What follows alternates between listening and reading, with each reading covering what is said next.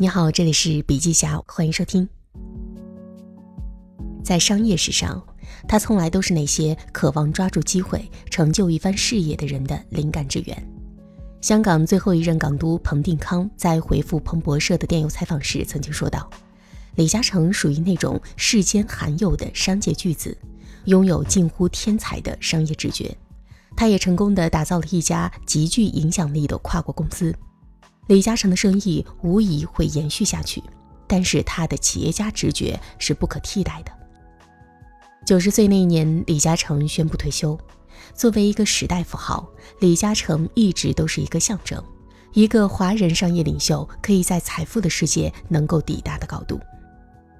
奋斗了近七十年，李嘉诚一手创立的长河系业务遍及了全球五十多个国家和地区。员工总人数超过三十二万人，横跨港口、通信、酒店、零售、基建、房地产等产业。在福布斯全球华人首富榜上，李嘉诚连续二十一年占据华人首富头把交椅。香港报纸曾经这样描述他：李嘉诚发迹的经过，其实是一个典型青年奋斗成功的励志故事。一个年轻小伙子赤手空拳。凭着一股干劲，勤俭好学，刻苦努力，创立了自己的事业王国。李嘉诚的多舛命运和巨额财富，勾画出了鲜明的时代印记。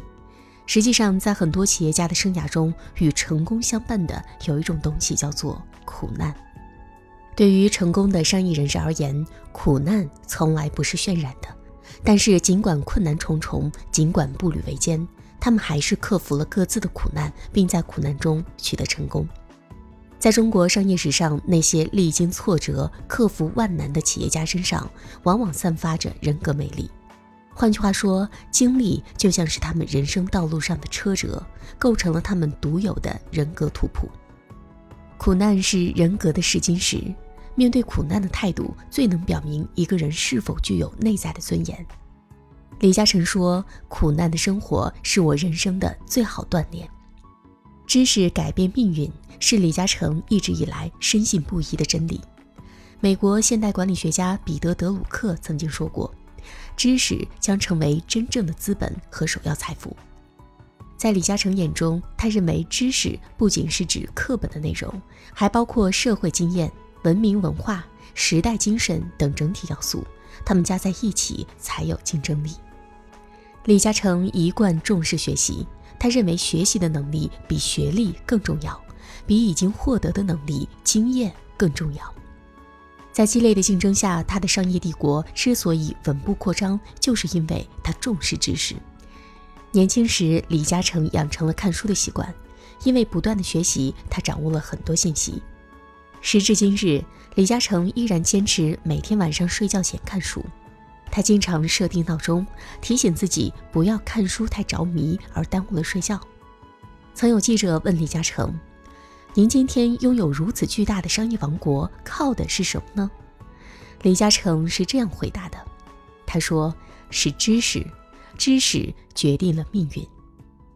对于企业家而言，在决策时切忌有赌的心态和侥幸心理，更不能随大流、盲目跟风。”零七年，全球商业和商业周刊采访李嘉诚，他曾谈到自己会花百分之九十的时间来思考失败，只有百分之十的时间想成功，想会赚多少钱。一般人满脑子都在想怎么成功，李嘉诚为什么花那么多时间去考量失败呢？他说：“一定要先想到失败。一个机械手表，只要其中的一个齿轮有了一点毛病，这个表就有可能停顿。”一家公司只要其中一个机构有了一个毛病，这个公司就有可能垮台。把种种失败考虑的越充分，成功的把握才会越大。说到底，企业的发展既是企业全体员工奋斗的结果，也是作为企业掌舵者的企业家战略思考和组织把握的结果。而企业家的首要职责，就是对企业发展方向做出战略判断。这种判断来自于深刻理解市场发展的趋势，并决定产品研发的方向，这就是战略。一家企业战略方向一旦失误，再大的投资都是浪费。企业家能否做出战略判断，引领企业胜利远航，关键在于其能否把握市场发展趋势，看清前进的方向，超前对市场变化的走势、进程和结果做出正确的判断，掌握竞争的主动权。而要做到这一点，企业家就要经常思考未来，练就战略眼光。未来的势在哪里，就要向着那个方向去努力。用未来思考今天，用今天创造未来，这就是顺势而为。孔子曾说过：“其身正，不令而行；其身不正，虽令不从。”意思是说，一个管理者如果能够以身作则，起到表率作用，那么不用他下命令，下属也会行动起来。如果管理者自身行为不端，即使制定各种制度，员工们也不会服从。李嘉诚相信，天下最聪明的生意经是做人重于经商。换言之，要经商必先做人。自我管理对于一个企业家来说，永远是一门重要的必修课，因为其中包含着企业家成功的要素。在这一点上，李嘉诚就做得非常好。李嘉诚教育子孙，做人的最高境界是仁慈的狮子，不要放纵纪律，不要对制度宽容。这是对员工的不负责，要帮助员工成长、提升收入、获得更体面的生活，这是对员工最大的负责。他说：“做人最要紧的是让人由衷的喜欢你、敬佩你本人，而不是你的财力，也不是表面上的服从。”对于如何管理如此庞大的一个集团，李嘉诚的心得是这样的：首先，采用现代西方模式，组织架构完善。也要有良好的监察与制衡制度，但是内心也常存儒家思想，比如诚信是企业管理者成功的首要元素，要守言诺、重言行，答应过别人的事，明明吃亏都照做，让竞争对手也相信你，那就成功了。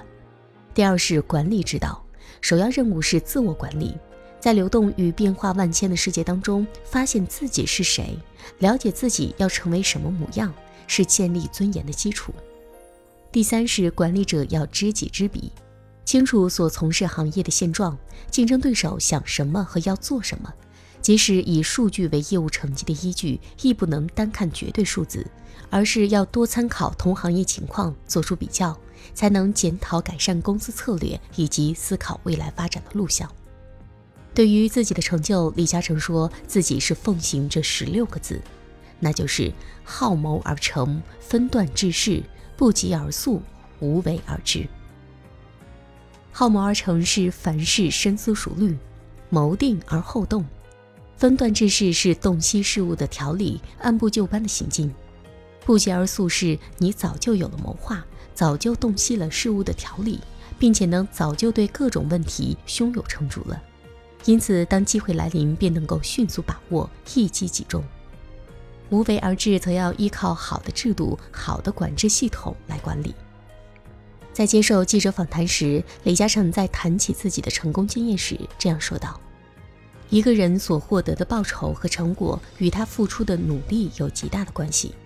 人生的过程当中，尽管不无遗憾，但是我学到了最价值连城的一课。”那就是逆境和挑战，只要能激发起生命的力度，我们的成就是可以超乎自己想象的。股神沃伦·巴菲特这样说过：“李嘉诚，李先生是商业界的领袖，所有想赚钱的人都想效仿他。按照李先生所说的话做人做生意，即使不能成为富豪，也绝不会是个穷人。”好了，今天的音频分享就到这里，感谢收听，我们明天见。